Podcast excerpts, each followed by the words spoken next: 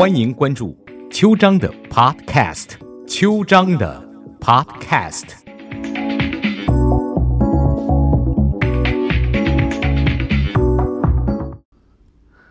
早安湾区，我是邱张律师。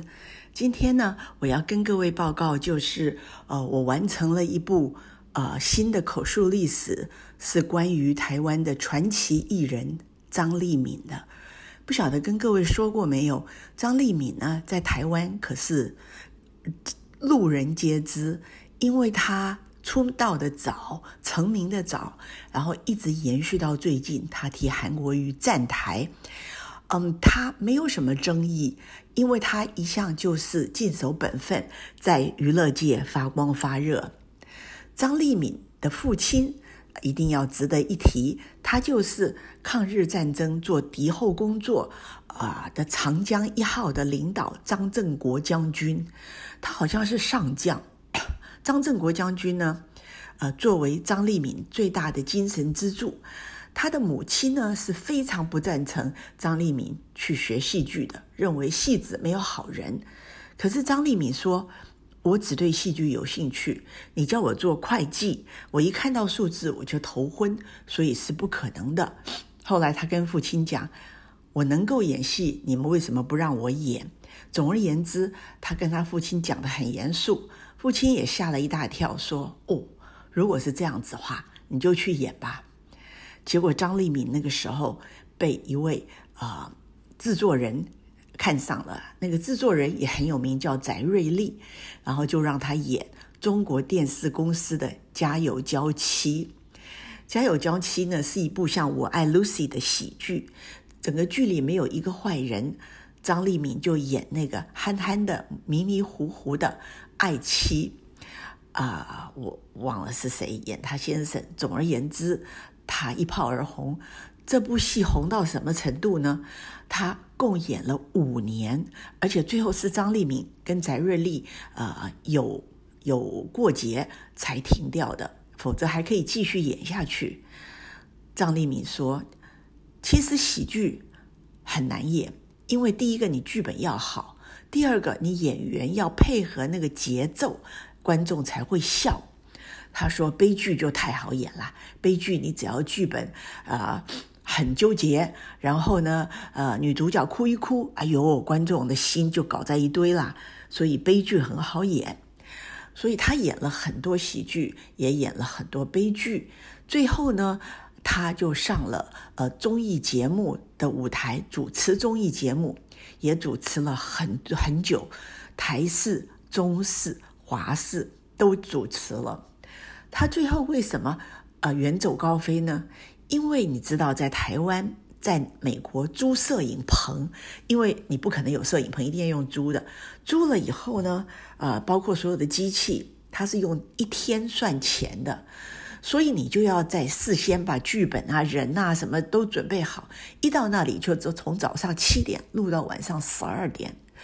啊，这个经验我是有的。摄影棚里边又冷，每天都在摄影棚里，一进去就化妆，化完妆以后等等你的部分，然后就进去对着热热的摄影机的灯光笑，然后就赶快讲。讲完以后，如果是来宾就可以跑了，如果是主持人就继续在等，等等等等等。就张丽敏一等等到了三十六岁，一想完了，我不能生孩子了。我没有时间交男朋友、生孩子了，所以她就下定决心一定要生孩子。所以她那个时候正好有很多人在追她，他这个有影传奇。他就问凌云大师，他说：“哎呀，我交不到男朋友怎么办啊？你好歹跟我讲，我未来的呃丈夫是谁？这样子的话呢，我碰到他的时候，我就不必浪费时间啦。”凌云呢？笑一笑就说：“好，你未来的丈夫名字有两个昂，就是两个昂字音，那个人跟你有姻缘。”结果张丽敏那时候正好有三个从洛杉矶去台湾的人，啊，在跟他示好，其中有一位呢，呃，是未婚的，对张丽敏特别好。结果张丽敏呢，只知道他的名字，英文名字，可是不知道他的中文名字。张丽敏那天就问他：“哎，你中文名字叫什么？”他说：“我的中文名字叫做方邦杰。”哎，张丽敏一看，方有个昂，邦有个昂，哎，大概就是这个吧。那个时候，张丽敏好歹不歹的就生了一场重感冒，非常的虚弱。这个时候，方邦杰一听到他本来已经回洛杉矶了，就赶回台湾。为张丽敏端茶送水，服侍来服侍去的，就是要打动美人心。张丽敏一看，哎呀，爸妈又不在，人都是要有人照顾的，所以呢，他病好以后，他们感情就日新月异，就结婚了。结婚以后生了两个小孩，这个时候两个人的差异就出来了，因为张立敏是家庭很有钱，很有背景，很。富裕，方邦杰呢是穷人出身，所以特别的省。张立敏是特别的宽裕，因为他后来很快就进入电影界，那也是因为当红嘛，做一部电视不晓得都几百万。那方邦杰就不一样，他努力在做，在做。据说他是做房地产的。后来呢，方邦杰很抠，呃，张立民很松，两个人就时有呃呃口角。最后呢，呃，方邦杰因为对张丽敏感到非常的不放心，又漂亮，又朋友又多，所以他每次一到跟朋友出去，方邦杰都要赶来兴师问罪。结果最后两个人只好离婚。离婚的时候呢，方邦杰就跟他讲：“你不要要要我的财产，因为将来我的财产也是给我们的儿女，更何况给你了，你万一处理不善，就败光了。”何必呢？我全部给子女就好了。结果张立敏一想也好，我自己有钱，我不一定要跟你抢。两个人就很和气的离了婚，现在都还是朋友。有事情，呃，方邦杰就会来，呃，张立敏这边帮他忙。呃，过年过节，张丽敏就会去方邦杰那边，呃呃，跟小孩住在一起。所以呢，张丽敏是一个非常有智慧的。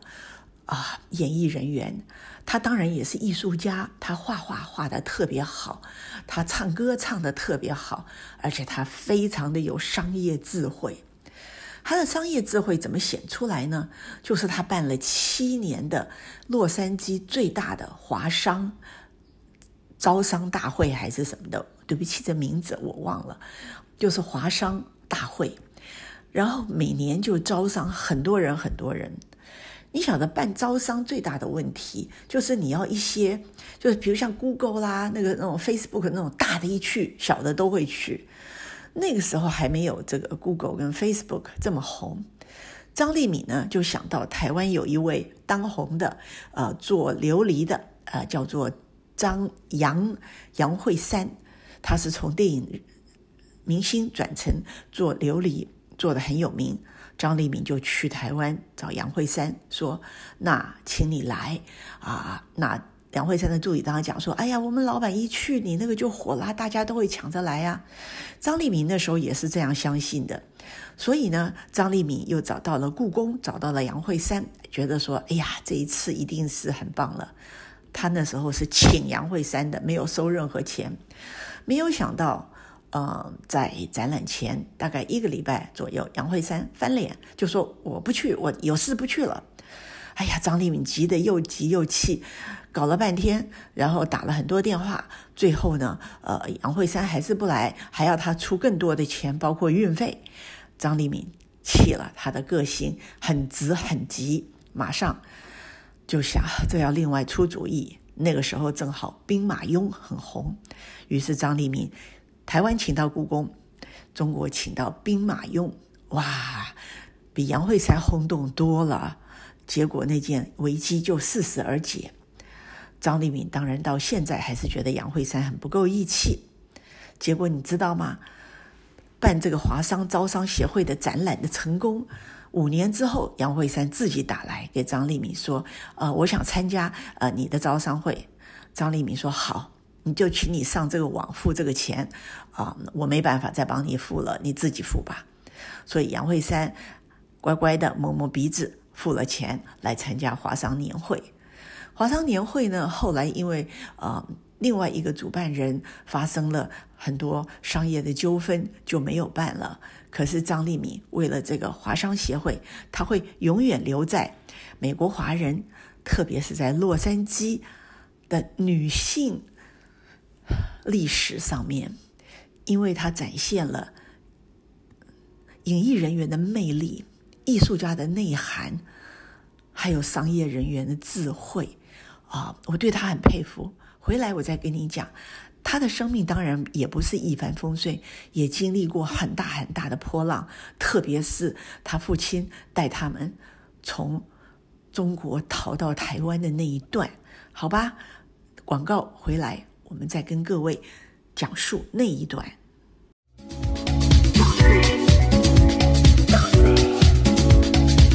感谢关注秋章的 Podcast。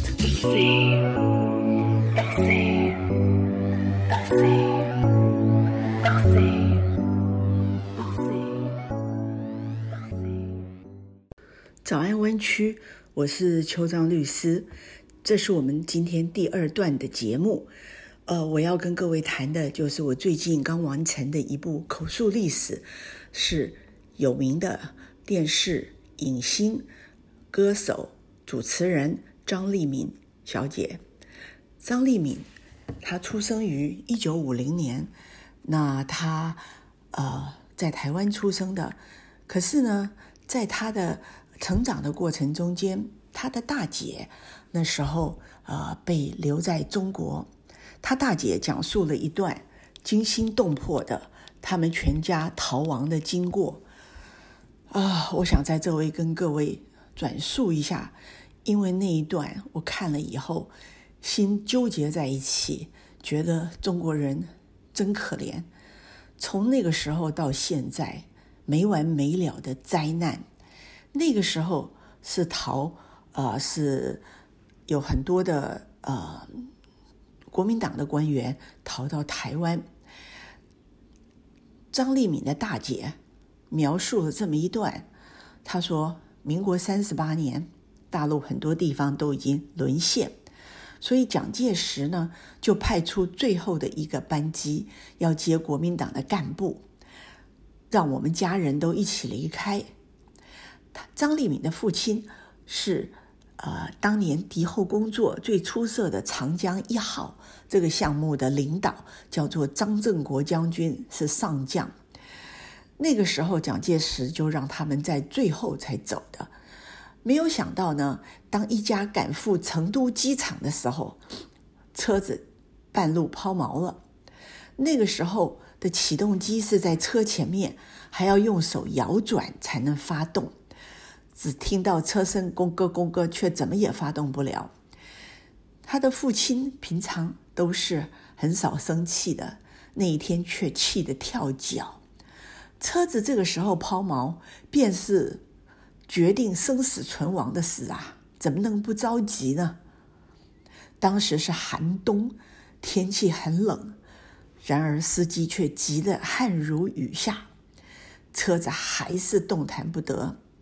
等到好不容易车子发动了，拼命赶到机场的时候，却眼睁睁的看到飞机正好起飞。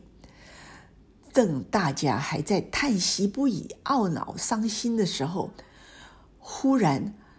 传来消息，那架飞机在起飞后不久就被迫降昆明，全部人抓起来关在集中营里。如果那时候父亲在机上，这个头号国民党特务一定被枪毙，全家人也没有一个人会幸免吧？所以真是因祸得福啊！张立民感叹，他的父亲的一生都是福大命大。九死一生的事迹层出不穷。后来，现在在四川有替他的父亲盖了一个张正国将军纪念馆，来纪念当地的这么一位伟人。后来，父亲带着部队从成都到西康，也是现在的四川，途中遇上胡宗南的部队。不明军情，还以为国军叛变，全部抓起来缴械。后来他们看到父亲，才恍然大悟。于是父亲带着一队队伍翻山越岭，白天躲难，晚上赶路。所经之处有些乡村，虽然位居偏山，为了自保，他们也有自己的自卫队，拥有枪支。处在这个乱世，敌我难分，遇到外来人侵犯，总要枪战一番，双方死伤都是难免的。所以，他父亲这批队伍前要对抗乡镇的自卫队，后有追兵共产党，一路非常惊险。那个时候，他的大姐十五岁，姐姐七岁，哥哥六岁，四姐二岁，六姐才一岁。张丽敏还在妈妈的肚子里。记得小的时候，母亲常常跟村里的妈妈聊天，回忆往事。都是一面哭一面讲，因为那个时候山路难行，加上粮食短缺，一路上有很多惨绝轮环的惨事。有些的幼儿不耐天寒地冻、披风戴月的行程病了，有些都拖不动了，大人也都精疲力竭。在这个无异于绝人之路上，无可奈何之下。几个妈妈就交换孩子，自己的动不了手，把他们推下山谷里的悬崖峭壁。人间最悲惨的选择莫过于此。然而受苦的人没有悲伤的权利，只得向前行。他姐姐说，那个时候他和年纪还小的哥哥看在眼里，吓得走不动，也只能走了。还有一对新婚夫妇，感情很好，太太已经怀孕了，在辗转难行的半路上小产了，没有医院，没有水，只见得她血流一地，也没有人能帮得上忙。太太大概知道自己再也难成行了，要先生先走，不要管他，免得脱离了队伍，耽误了行程。先生坚持不肯，硬是把太太绑在木板，背在路上。一路上止不住的鲜血滴滴答答的流了一地，那个景象叫人触目惊心。周围的人看到他这么深情与执着，也都感动，跟着流泪，爱莫能助。最后还是没有办法救他于苦难。太太不知道何时已经在他背上断气了。等他察觉了以后，痛哭失声，他那撕心裂肺的哭嚎。在那山谷中回荡着，听了更觉得凄惨，刻骨之情，永生难忘。跟随着父亲的一位部属，名叫做冷光殿，他是土族人，精通山上各个族人的土话。后来就让他打前锋，负责先和乡民们打交道，才避免了很多误会和麻烦。从西康省到海南岛，路途遥远。大概数百公里吧，沿途跋涉了数月，父亲总是领头在前面，母亲跟着大伙落在后头，又要担心父亲在前面的安危，又要顾个好几个萝卜头，怕跟不上，真是瞻前顾后，怕到了极点。有一次，娃儿们饿得实在走不动了，妈妈便和一个军人千求万谢了，要了一把玉米干，一个人给一点，还要他们交代慢慢。细嚼慢咽，不然就没得吃了。这样子千辛万苦，总算到了海南岛的海口。蒋介石派了最后一架专机飞来接我们全家到台湾。这个时候，大陆已经全部沦陷，因为时间紧迫，飞机一到只有几分钟便要飞开。飞机不大，名额有限。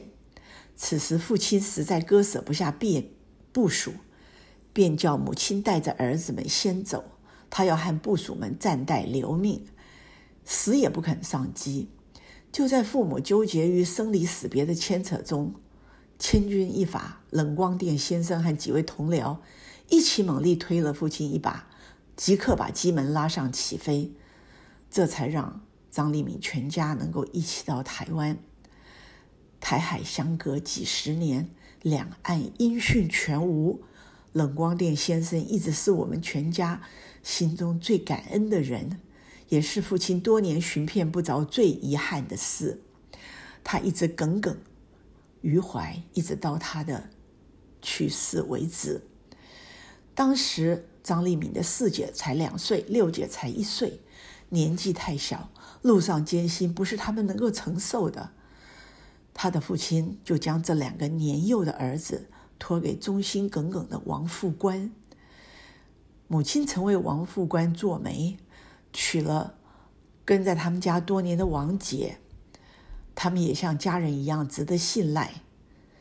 最后，他们将两个小孩从成都送到武汉的叔叔那里，路途遥远，已非易事。记得小的时候，父亲常常皱着眉，低头不发，捂着肚子。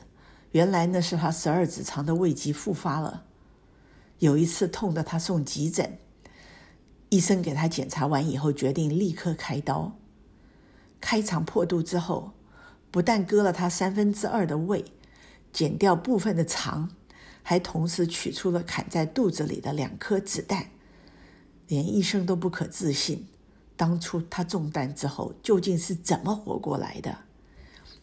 这张郑国谦将军的故事，李汉祥拍了很多导呃电影，其中有名的一部叫做《长江一号》，还有当当年台湾有个《智利晚报》登了周郎先生写的《死桥》，共有上中下四集。那个时候《智利晚报》每天一要发的时候，大家都在报摊上等，就是为了要看《死桥》。所以各位如果有兴趣的话，可以找找看，要在旧书店买这个《死桥》，还有看看李汉祥导演的《长江一号》，就会知道这个背景。张丽敏当然啊，他在演艺生涯很顺利，没有任何的骚扰，因为他到哪里去的时候，张飞啊那些人都会跟当地的老大说：“这个女孩不能碰，她爸爸是我们的情报头子。”所以张丽敏在上面唱歌，下面坐了一排兄弟，每个人口水直流，就是不敢骚扰。所以如果没有这种背景的女孩要走演艺界，嗯，再考虑一下，再考虑一下。OK，好，今天就到这边，下礼拜再见。